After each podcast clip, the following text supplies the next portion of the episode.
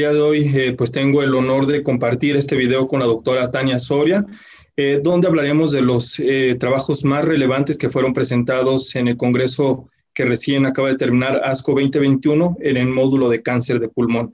Y bueno, para esto hemos dividido los temas por enfermedad temprana, localmente avanzado y enfermedad metastásica.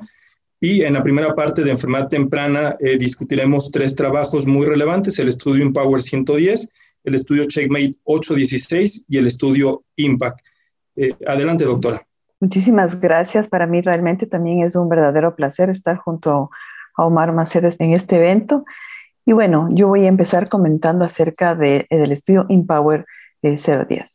Sabemos que si bien la cirugía puede ser curativa en el cáncer de pulmón de célula nano pequeña en estadios tempranos en algunos pacientes, también sabemos que la recurrencia de la enfermedad sigue siendo frecuente.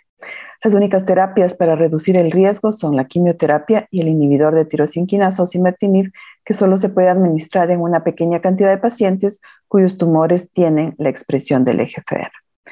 Las inmunoterapias sabemos que también han demostrado previamente éxito en la sobrevida en pacientes con cáncer de pulmón avanzado, pero no en etapas tempranas.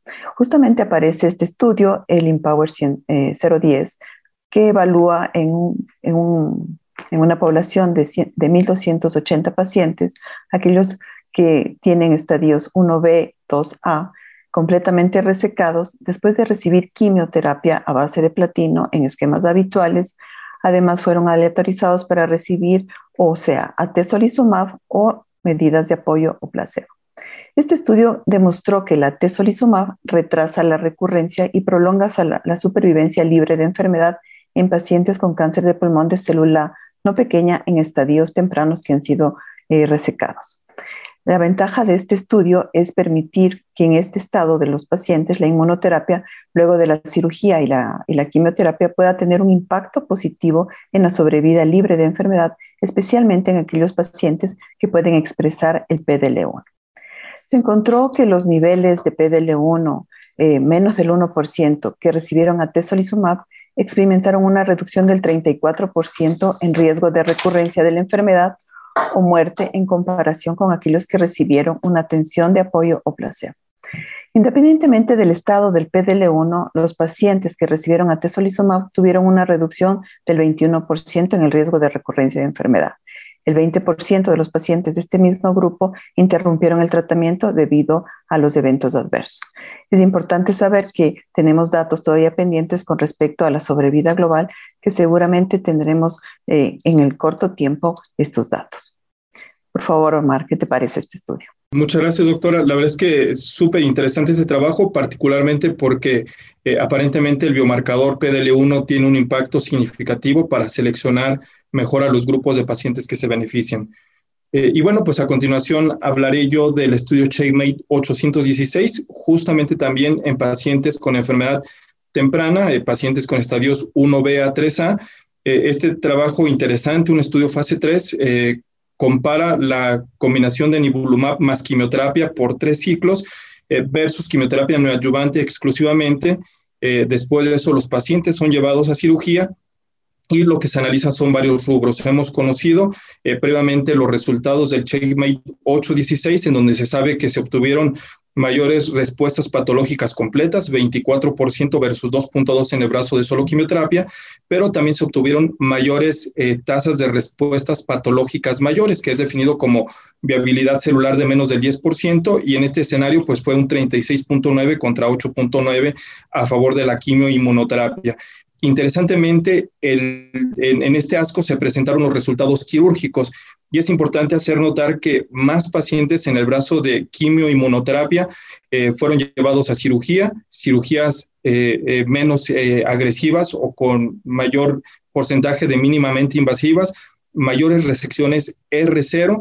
Y bueno, pues esto es importante señalar porque eh, seguramente las respuestas que se alcanzan con la combinación de quimioinmunoterapia son tan profundas que permiten resecciones eh, menos agresivas, eh, con mayores tasas de R0 y también sabemos claramente que las respuestas patológicas mayores son un subrogado de supervivencia a largo plazo. Entonces, este es un trabajo bien interesante en ese aspecto.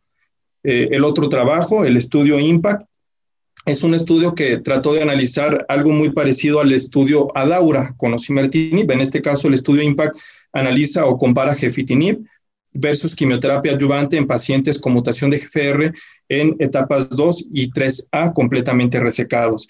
Eh, interesante señalarles que la quimioterapia adyuvante se daba por cuatro, ciclos, que es el standard of care, y el gefitinib se daba a 250 miligramos por día durante 24 meses.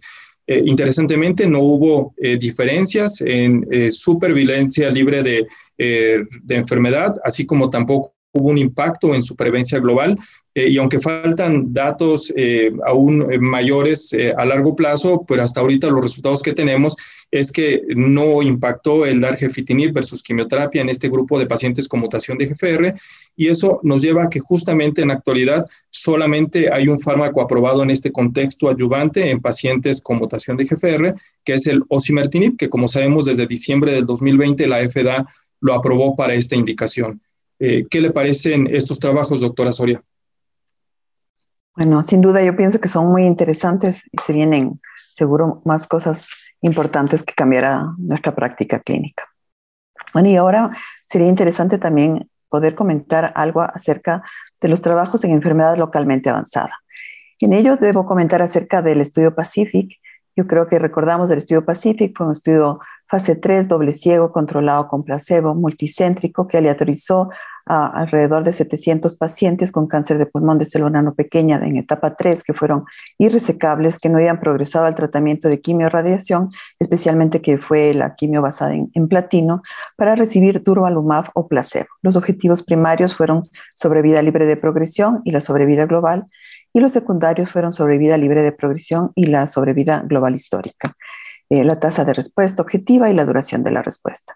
Durante este congreso se ha presentado la actualización de este estudio, en donde a cinco años de seguimiento se puede ver que los resultados del Durvalumab en sobrevida global y sobrevida libre de progresión demuestran un beneficio sostenido y clínicamente significativo a través del tiempo.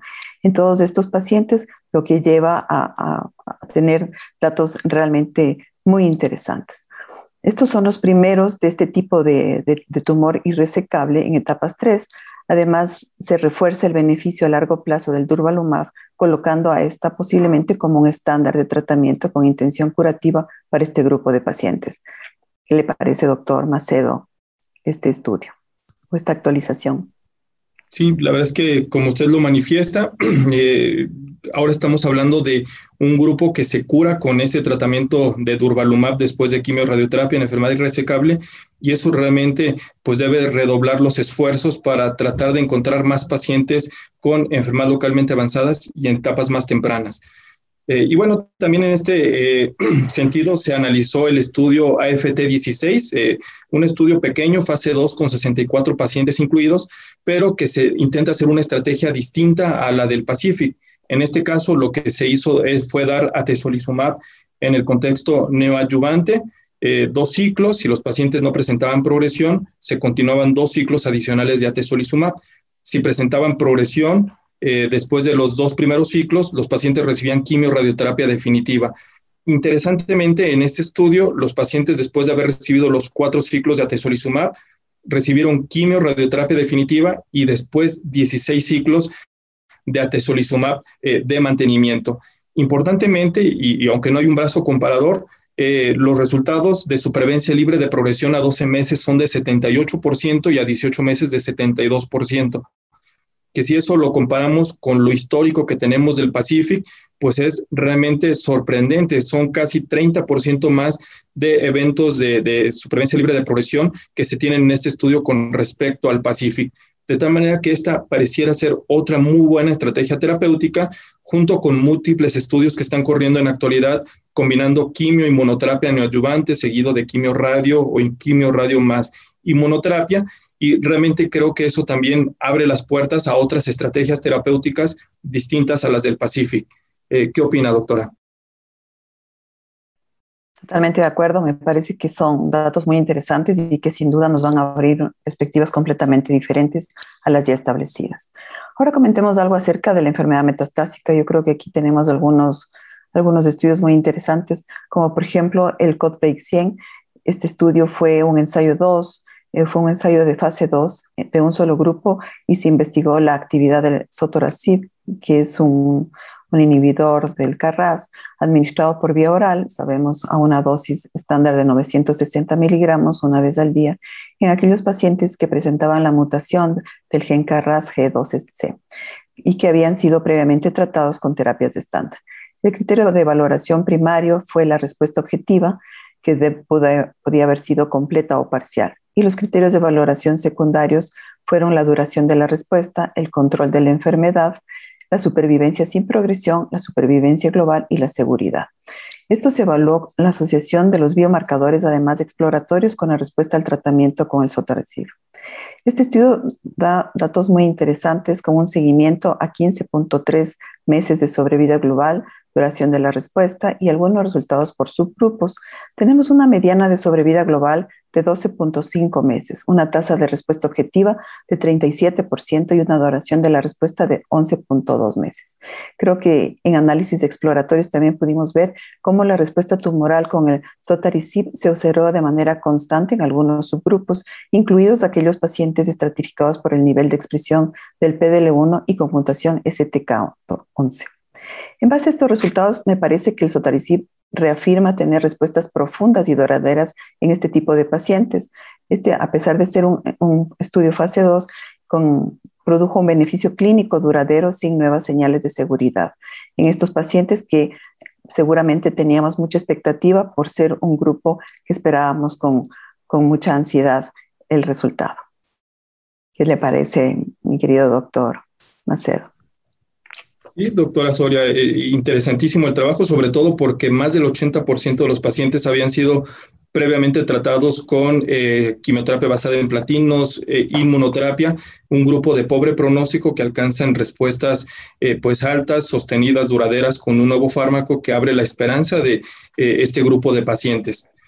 por otra parte, también importante señalarles que en el contexto de eh, terapias dirigidas contra blancos moleculares, pues se presentó también un estudio fase 3 que hizo poco eco y, me parece muy relevante porque es un estudio fase 3, el estudio ANEAS, que compara un nuevo fármaco de tercera generación anti-GFR contra gefitinib en pacientes con cáncer de pulmón metastásico con mutación de GFR.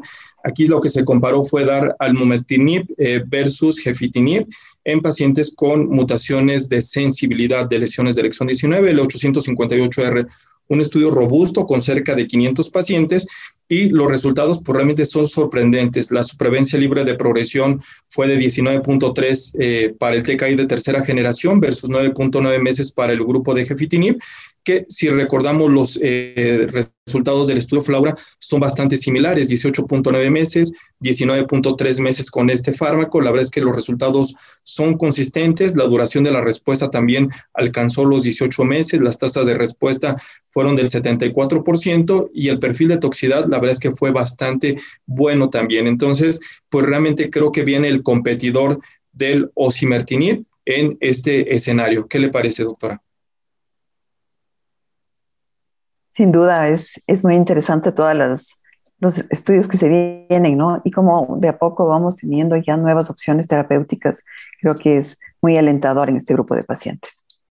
Y creo que vale la pena también comentar acerca del Checkmate 227, la actualización a cuatro años de este estudio que comparó eh, ipilimumab con nivolumab versus quimioterapia como primera línea en el tratamiento de cáncer de pulmón avanzado. Eh, creo que los estudios lo que hicieron es fortalecer y seguir eh, proporcionando un beneficio duradero a largo plazo de esta, de esta dupla y seguramente eh, tenemos que recordar que es independientemente del, de la expresión del PDL1 y del tipo de histologías. Por eso yo creo que esta, esta actualización es muy interesante también de, de recalcar. Eh, muy bien, y la vez que siguiendo con los Checkmate, eh, está el estudio Checkmate 9LA. También se presentó la actualización a dos años. Eh, recuerdan ustedes, es un estudio fase 3 aleatorizado que compara quimioterapia sola, el brazo estándar, versus el brazo experimental, que era dos ciclos de quimioterapia basada en platinos, más la combinación de nivolumab más ipilimumab. Eh, en este eh, trabajo, pues habíamos encontrado los resultados preliminares de supervivencia libre de progresión y supervivencia global, y en esta actualización, pues vemos que eh, la información sigue siendo consistente la mediana de supervivencia global fue de 15.8 meses para el brazo de quimioterapia más las dos inmunoterapias versus 11 meses para solo quimioterapia. Eh, la supervivencia libre de progresión también fue mejor para el brazo de la combinación, 6.7 contra 5.3 meses, y la duración de la respuesta alcanzó 13 meses con respecto a 5.6 meses solo en el grupo de quimioterapia.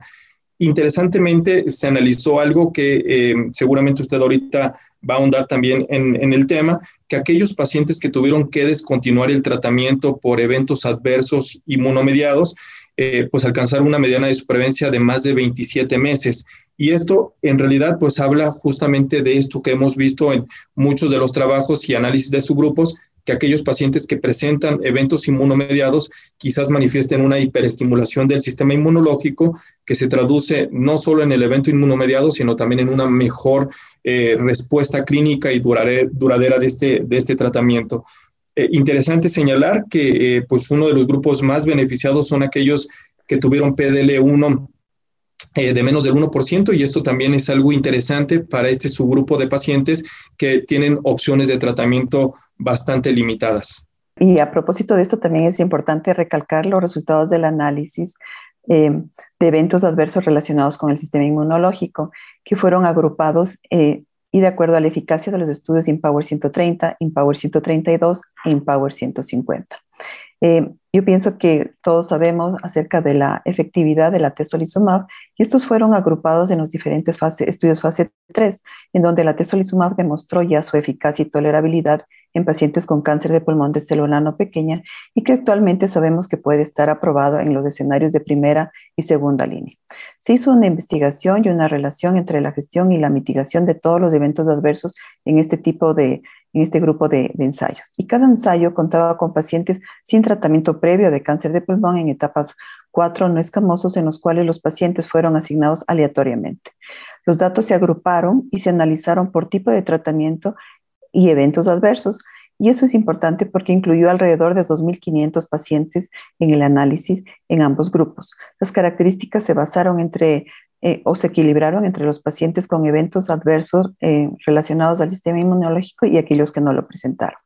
Este análisis combinado finalmente demostró que los pacientes que tuvieron estos eventos adversos inmunomediados tuvieron una supervivencia global prolongada versus los pacientes sin estos, sin estos hallazgos.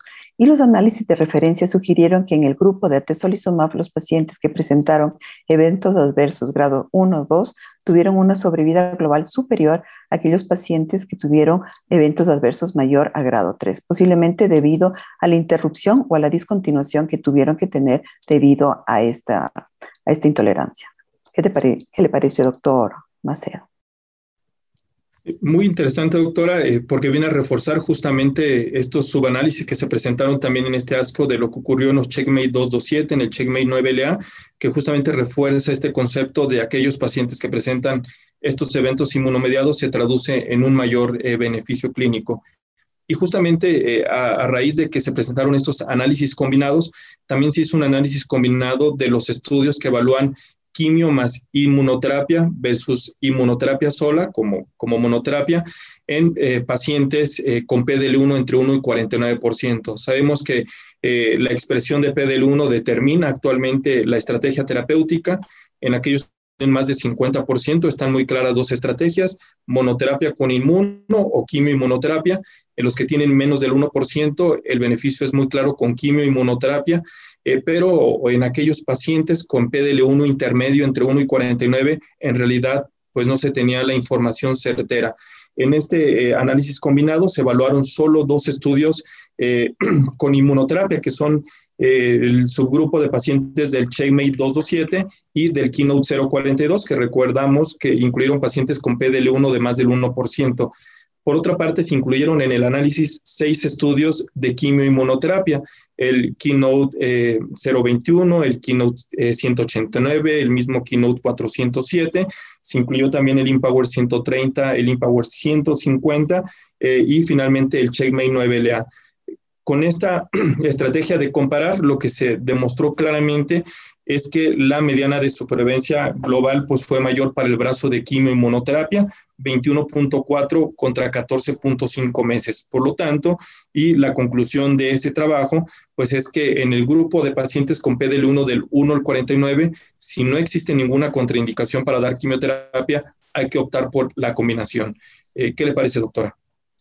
Sí, me parece muy, muy claro y muy, muy alentador todos estos resultados que podemos tener. Y si bien es cierto, eh, recordamos hace pocos años solamente teníamos resultados en una etapa avanzada de enfermedad, hoy creo que es una gran oportunidad para los pacientes en etapas tempranas, en etapas localmente avanzadas, ver cómo nuevos estudios les dan una mejor alternativa a los pacientes, sin duda. Por tanto, como, como bien lo mencionaste hace algún momento, creo que hay, que hay que incentivar más diagnósticos tempranos en donde los pacientes pueden llegar a tener esa opción de curabilidad que es hacia donde tratamos de, llegar con, todos los estudios que estamos mirando en este congreso que nos ha dejado muchas opciones que seguramente cambiarán en alguna instancia el manejo y en la práctica clínica, ¿no? Muy bien, doctora, muchas gracias. Y, por otra parte, también me deja un gran sabor de boca eh, la información que se presentó y que incluso hubo una sesión muy específica hablando acerca de las eh, eh, pues desigualdades que tenemos en el acceso a los tratamientos, en las pruebas moleculares, eh, y esto también creo que debe reforzar este sentido. El manejo del cáncer de pulmón ha evolucionado dramáticamente en los últimos años. Tenemos todas estas maravillas de tratamiento que nos permiten tener pacientes vivos a largo plazo, pacientes curados en un mayor porcentaje en localmente avanzados y en enfermedad temprana, pero también esto nos eh, pues despierta esta curiosidad de qué es lo que vamos a hacer con, eh, por ejemplo, plataformas de secuenciación masiva. Eh, se presentaron más trabajos, por ejemplo, para mecanismos de resistencia a terapias anti-GFR, para eso necesitamos de plataforma de secuenciación de nueva generación y pues tenemos una limitación eh, importante en nuestros países, además del acceso a los tratamientos. Entonces, yo dejaría este mensaje eh, final. Necesitamos trabajar conjuntamente para detectar pacientes en enfermedad más temprana. Tenemos que reforzar estrategias de screening en, nuestros países. Eh, además de eso, pues, pues promover el acceso a tecnologías de secuenciación de nueva generación eh, y por, por, supuesto el acceso a ese tipo de tratamientos también. Seguro que sí, esos son los mensajes más claros y que creo que debemos tratar de promover para que en un trabajo conjunto podamos lograr mejores resultados. Muchas gracias, doctora. Ha sido un placer compartir con usted eh, este video. Igualmente, un gusto para mí. Saludos. Gracias, doctora.